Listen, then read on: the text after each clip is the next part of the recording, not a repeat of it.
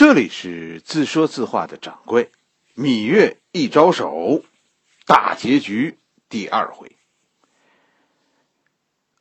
我们汉人其实已经习惯于把草原当做一种无主的空地，而世代生活在草原上的这些北方民族，在我们汉人眼中就是野蛮人。于是，我们对草原的占据，从来都是那么合情合理。但真的是这样吗？当然不是。我们有多霸道？你看一下地图，你就会明白，中国到底一开始是指哪儿呢？最早我们是华夏大地，对吧？华就是指华山，夏是指下水。基本说，皇帝那个时候，我们中国人是指现在的陕西人。而后，而后皇帝打败蚩尤，我们的领土扩大了，我们是河南人，再加上陕西人，这里基本上就是那个时候的中华。甚至一直到商代的时候，山西那个时候还被称为北狄，甘肃、青海被叫做西戎，连山东。当时都不属于中国，被称为东夷。你能想象吗？江浙沪、湖北那个时候被叫做南蛮，北狄、西戎、东夷、南蛮，这合起来当时叫四夷，曾经都不是我们的领土，有原住民在那里生活。那你说这些地方有没有主人呢？当然有。我们周围啊，从来都不是空地。这些四夷当然也不是野蛮人。现在的考古发现是认为，曾经在很长一段时间，中原人和草原人是一样的生存方式。我们有共同的祖先，那就是我们都是亚洲人种。其实，一直到商朝的中期，我们和草原人一样，都是流浪的。考古学家现在已经发现了 N 多个商朝都城遗址，就商朝就是一个移动的国家。实际上，从商朝中期以后，由于种植业的发展，特别是农业为主的一个方国周崛起以后，我们才逐渐从游牧转向农耕。所以，我们和草原民族的差别，可能没有你想象的那么大。曾经历史上，草原民族和我们大体上是相当的文明，只是后来他们凋敝了。引起草原民族凋敝的原因，很可能就是汉家文化的入侵。义渠国其实就是这样一个例子。实际上，这样的例子在战国时期，因为汉家文化而从地球上消失的草原民族还有好几个。我们以前讲《廉颇传》的时候，我们重点讲过中山，中山国。其实还有像义渠、中山国这样一步跟不上，所以被灭绝的国家有很多。历史上灭绝义渠的人就是芈月。上一回我们说，芈月一家移民燕国。靠着招家赏赐的钱财，芈月一家终于在燕国过上了衣食无忧的生活。燕国和赵国那个时期采取的国策都是向草原要耕地，就是开荒，从草原人手里抢过土地，然后改为农耕，让让汉人去去耕种。那个时候不叫汉人，因为汉朝还没建立呢嘛，就叫中原人。这样的政策让中原贵族和草原人传统的边界被打破，最终它引发了草原人和中原人的一场大冲突。那些最早的拓荒者，其中有相当一部分人受到冲击，很多人被草原人抓走当了奴隶。芈月一家就是这部拓荒史的见证人。最终，年纪比较大的芈月的父母都死在草原上，说说是被草原人丢弃而饿死的，还是因为不适合草原这种呃风餐露宿而病死的，亦或是被迫害，呃，也可能是根本就没死，而是被转卖到更遥远的地方，后来找不到了。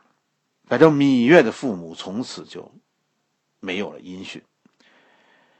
芈月带着两个弟弟作为奴隶，开始流落在草原各部落之间。我的想法，最后义渠王霸占了芈月。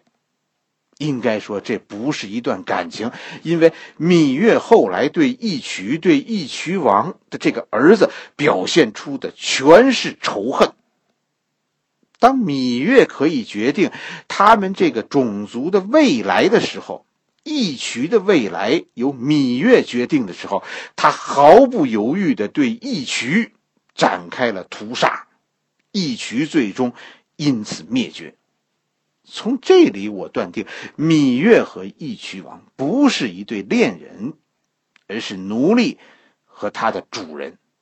但凡有一丝爱，这个故事也不至于是后来那个结果。你看，同样遭到灭绝，同样遭到灭国的中山国虽然亡了，但家还在，对吗？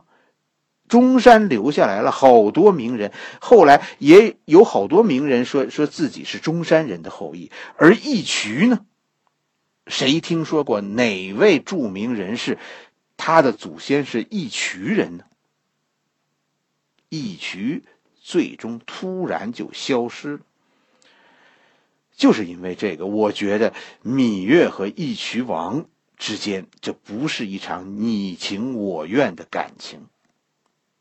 芈月，芈月大概在草原生活了十几年，作为义渠王的女人，甚至还生下过一个儿子。那个后来死在甘泉宫的义渠王，我跟你说，他不是芈月的相好，是芈月的儿子。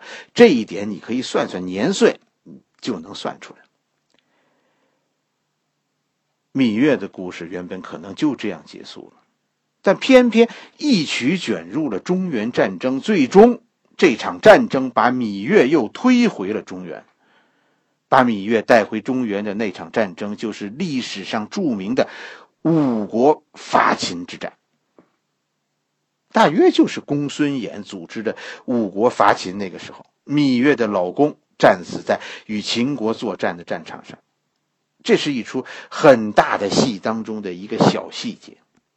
张仪是以公孙衍的学生的身份进入秦国政坛的，但张仪最终却却向秦王揭发自己老师，说公孙衍私通魏国，于是公孙衍被迫出走。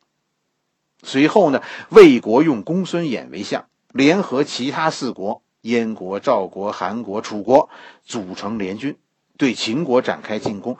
历史上称为五国合纵，也叫五国伐秦。秦国一开始的战役很不顺利，函谷关岌岌可危。公子华就是在这会儿，为了救援函谷关，在太岳中了魏军的埋伏，战死沙场。而函谷关之战最终成为楚离子的成名之战。秦军遭到挫折，秦王的弟弟战死。在这个时候，秦王的另一个弟弟楚离子楚里吉。挺身而出，带领秦军利用各国久攻不下、军心涣散的机会，突然发动反攻，一战杀韩军八万，迫使联军后退，暂时解了函谷关之围。但就在同一年，义渠配合五国联军大举进攻秦国，甚至威胁到秦国的都城咸阳。秦王亲自带领咸阳守军。在咸阳城下击败义渠，杀死了义渠王，并开始深入草原追剿残余的义渠部落。义渠王死了，芈月算是解放了，但是守寡了。草原现在群龙无首，立刻就陷入到内乱中。问题其实是草原人没有子承父业这一说。那平时死了大王，那都要大打一架，最后谁胜了，谁就是下一任义渠王。可现在大敌当前，秦军来势汹汹，部落会议紧张的召开，它的结果，部落会议，义渠人部落会议的结果就是，谁能退走秦军，保住义渠，大家就尊谁为义渠王。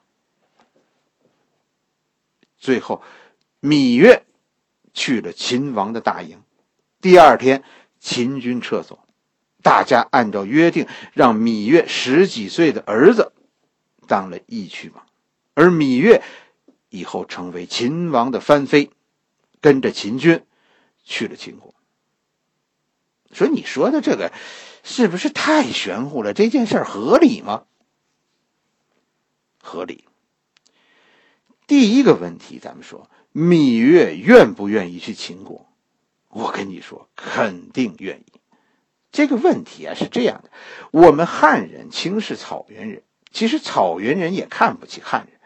一渠有一渠的贵族，芈月现在不但是低贱的汉人，而且是奴隶，他仍然是阿凡达。是不可能和大王在一起的另类，另类只是说义渠比楚国开明很多，所以义渠王相对的为所欲为了。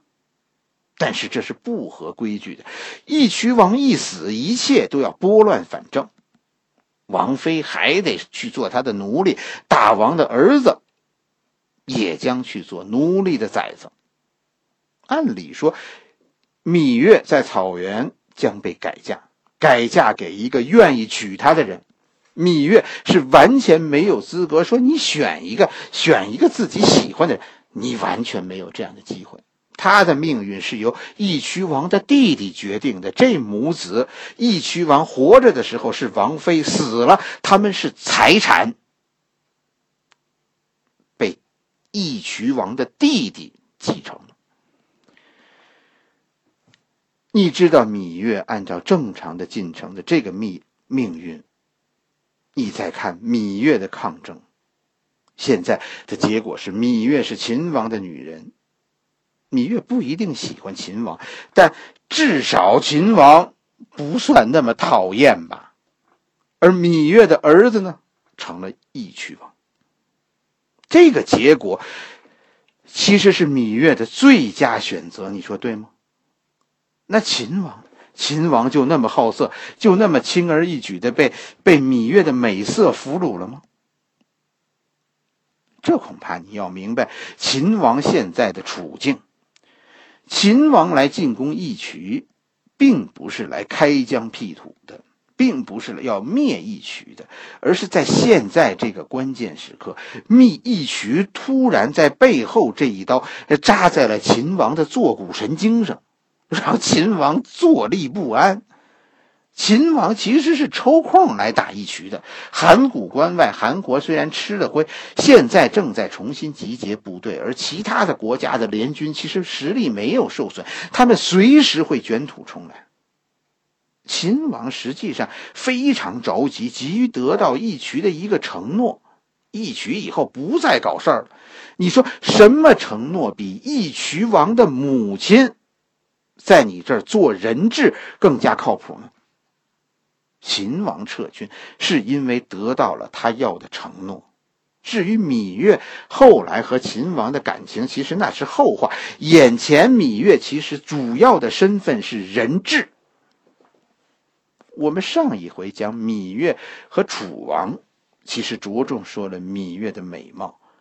其实，在那个时候，我们看不出其他芈月的特性。但现在讲完草原的故事，我们看出要成为宣恩太后，恐怕仅有美丽是不够的，要忍耐，要有超强的忍耐。好了，这一回我们的故事先讲到这里。